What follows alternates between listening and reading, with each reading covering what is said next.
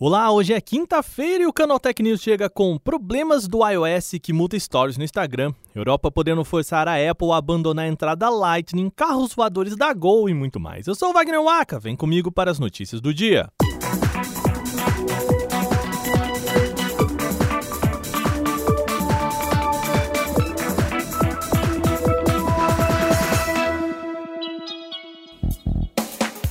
O iOS 15 foi lançado esta semana e com ele chegaram alguns problemas. Um dos mais incômodos é um bug que está deixando mudo os stories do Instagram. Usuários relataram na tarde de ontem que, ao atualizarem os iPhones para o iOS 15, o Instagram deixava todos os stories sem som. Se você está passando por isso, calma, tem uma solução bem simples. Basta você tirar o telefone do modo silencioso, direto ali naquele botão físico localizado na lateral do aparelho. Sabe aquele botão fininho? Pois é, pronto assim as publicações temporárias voltam a na hora. Esse bug dos stories sem som no Instagram é um problema, entre aspas, já antigo do iOS. A primeira vez que ele apareceu foi em 2019, lá no iOS 13, e a solução na época, adivinha? Era exatamente a mesma. Contudo, essa não é a única correção temporária, tá? Outra forma de tirar os stories do silêncio é encontrando alguma publicação do vídeo no feed do Instagram e ativar o som nela, então ele retorna em todos os outros. Fazer isso é um pouco mais trabalhoso, mas reabilita o som dos stories sem precisar tirar o celular do modo silencioso. A Apple ainda não se pronunciou sobre uma atualização em relação ao problema. A União Europeia apresentou uma nova proposta para unificar o carregador padrão em dispositivos eletrônicos. Caso seja aprovada, todos os produtos eletrônicos devem passar a usar de forma obrigatória o conector USB-C até 2023 e adivinhem, isso também inclui a Apple. O objetivo da medida, segundo o órgão, é reduzir lixo eletrônico e frustração dos consumidores. O documento afirma que a regra será aplicada não apenas aos smartphones, mas também aos tablets, fones de ouvido, alto-falantes e caixa de som, além de consoles de jogo e câmera. Assim, todas as fabricantes vão precisar adaptar seus dispositivos com o carregador USB-C. Quem deve sofrer mais com isso é a Apple, que atualmente usa sua entrada Lightning proprietária na maioria dos seus aparelhos. Caso a proposta avance, a Apple terá de mudar o conector ao menos para o mercado europeu. A Apple adotou o Lightning como conector padrão com o lançamento do iPhone 5 há quase 10 anos, mais precisamente em setembro de 2012. Desde então, ele se tornou um padrão entre iPhones, iPads e acessórios, mas recentemente, iPads e Macs já migraram para o USB-C, pelo menos. Outro ponto importante é que a medida não obriga fabricantes a colocarem os carregadores na caixa, como já vem acontecendo recentemente, deixando muita gente bastante incomodada com isso. A comissão ainda vai votar a proposta antes que ela entre em vigor.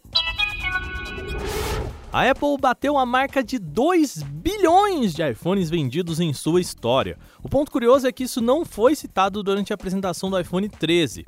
Em 2016, quando a empresa bateu o primeiro bilhão, ela fez questão de apresentar os números. O ponto importante aqui é que a Apple está mais veloz nas vendas, já que foram nove anos entre o primeiro modelo de 2007 até o bilionésimo e depois agora apenas cinco anos para chegar ao segundo bilhão.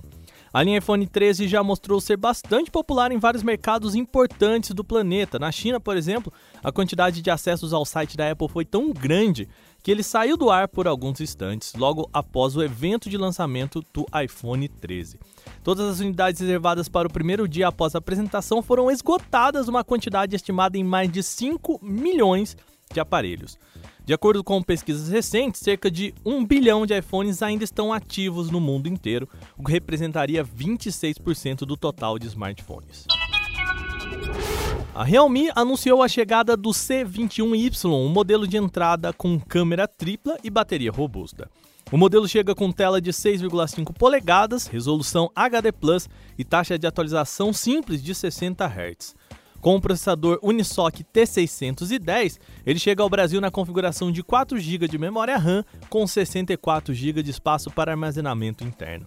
Em termos de lentes, o modelo conta com um sensor principal de 13 megapixels, um macro e também um monocromático de 2 megapixels ambos. Na parte da frente, o Realme C21Y tem câmera com 5 megapixels. Sobre a bateria, ele tem 5.000 mAh e o usuário não vai encontrar carregamento super rápido como acontece no Realme 7 ou 8. No Brasil, o C21Y chega ao preço de R$ 1.299, custando assim 300 reais mais caro do que o C11 e 300 reais a menos do que o C25 em seus respectivos lançamentos. A gente fecha o programa de hoje com carro elétrico voador. A Gol Linhas Aéreas é mais uma companhia aérea que vai investir em carros voadores elétricos. Segundo a empresa, foi finalizado um acordo com a compra de 250 unidades com previsão de chegar até mil do modelo VA X4 iVTOL. A iVTOL é uma sigla para veículo elétrico com decolagem vertical, o que a gente chama aqui pelo nome muito mais legal de carro voador, né? O modelo comprado pela Gol é fabricado pela britânica Vertical Aerospace. Ele conta com autonomia de 160 km e velocidade de cruzeiro de 320 km por hora. O objetivo da Gol nesse investimento é levar usuários aos principais aeroportos, evitando que as pessoas fiquem presas no trânsito ou que gastem dinheiro com helicópteros.